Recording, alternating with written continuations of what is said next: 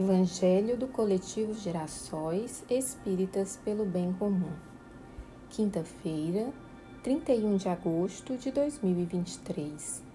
Vibrações pela paz por governantes e líderes sociais. Tema: O Evangelho segundo o Espiritismo, capítulo 21. Haverá falsos cristos e falsos profetas. Instruções dos Espíritos. Caracteres do verdadeiro profeta, item 9. Queridas irmãs e queridos irmãos, que bom estarmos juntos em mais uma noite de quinta-feira para vibrarmos e nos enchermos dos ensinamentos do Evangelho segundo o Espiritismo. Que a alegria e a esperança estejam conosco. Que a fé em Deus revigore nosso ânimo, que Jesus e a espiritualidade amiga estejam ao nosso lado. Que neste momento possamos voltar nossos pensamentos hoje para o nosso país. Que governantes e líderes sociais, designadas, designados ao bem comum, tenham proteção e bênção e aos que vivem em benefício próprio, que suas ações nocivas sejam combatidas. Vamos vibrar em especial pela ação a ser decidida pela Corte Suprema em relação ao marco temporal. Que nossas irmãs e irmãos indígenas tenham sua dignidade e direitos preservados. Não ao marco temporal.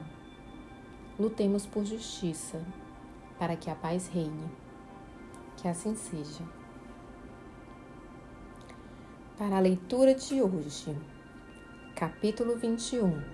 Haverá falsos cristos e falsos profetas. Instruções dos Espíritos. Caracteres do verdadeiro profeta. Item 9. Vamos com atenção.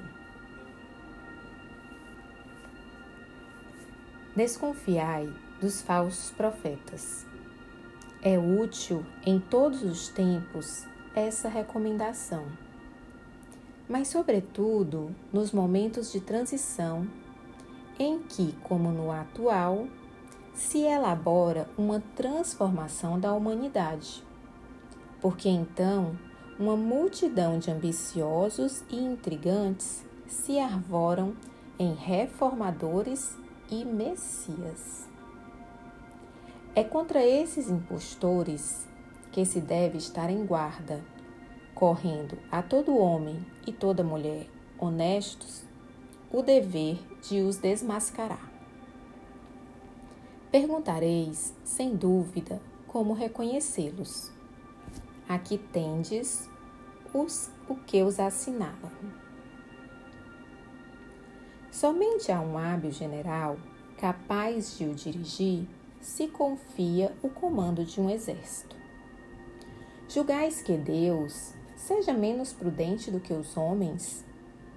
Ficais certos de que só confia missões importantes aos que ele sabe capazes de as cumprir, porque as grandes missões são fardos pesados que esmagariam o homem carente de forças para carregá-los.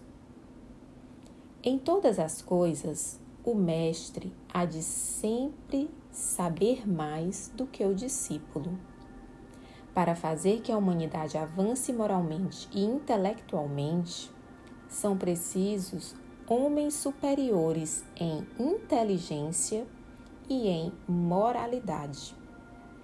Por isso, para essas missões, são sempre escolhidos espíritos já adiantados, que fizeram suas provas noutras existências, visto que, se não fossem superiores ao meio em que tende a atuar, nula lhes resultaria a ação.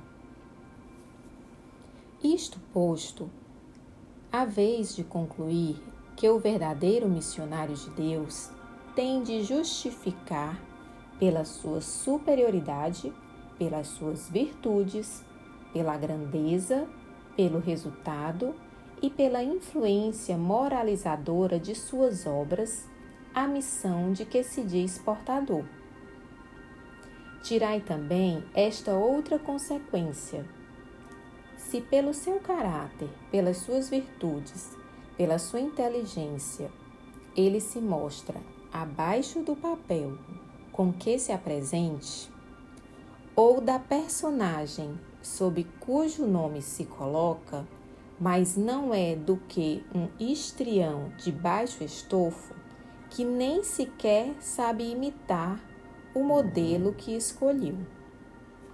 Outra consideração: os verdadeiros missionários de Deus ignoram-se a si mesmos, em sua maior parte. Desempenham a missão a que foram chamados pela força do gênio que possuem, secundando pelo poder oculto que os inspira e dirigem a seu mau grado mas sem desígnio premeditado. Numa palavra, os verdadeiros profetas se revelam por seus atos, são enviados, são adivinhados, ao passo que os falsos profetas se dão eles próprios como enviados de Deus. O primeiro é humilde e modesto. O segundo orgulhoso e cheio de si. Fala com altivez e, como todos os mendazes, parece sempre temeroso de que não lhe deem crédito. Alguns desses impostores têm havido pretendendo passar por apóstolos do Cristo, outros pelo próprio Cristo. E, para vergonha da humanidade, hão encontrado pessoas assaz crédulas que lhes creem nas torpezas.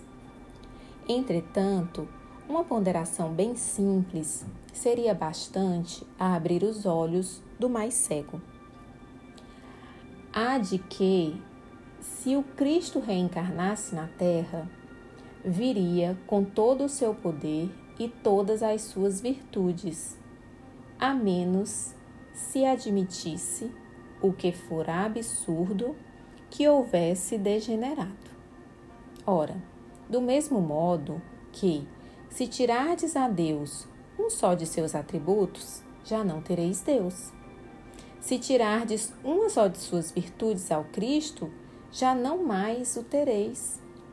Possuem todas as suas virtudes os que se dão como sendo Cristo? Essa é a questão. Observai-o, observai-os, prescrutai-lhes as ideias e os atos e reconhecereis que, acima de tudo, lhes faltam as qualidades distintivas do Cristo. A humanidade, a humildade e a caridade, sobejando-lhe as que o Cristo não tinha a cupidez e o orgulho. Notai aos demais que neste momento há em vários países muitos pretensos Cristos, como há muitos pretensos Elias, muitos São João ou São Pedro, e que não é absolutamente possível sejam verdadeiros todos. Tende como certo que são apenas criaturas que exploram a credulidade dos outros e acham cômodo viver à custa dos que lhes prestam ouvidos. Desconfiai, pois, dos falsos profetas.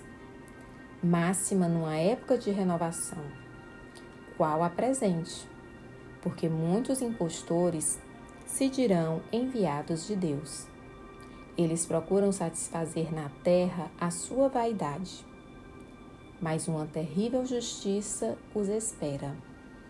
Podeis estar certos. Erasto, Paris, 1862.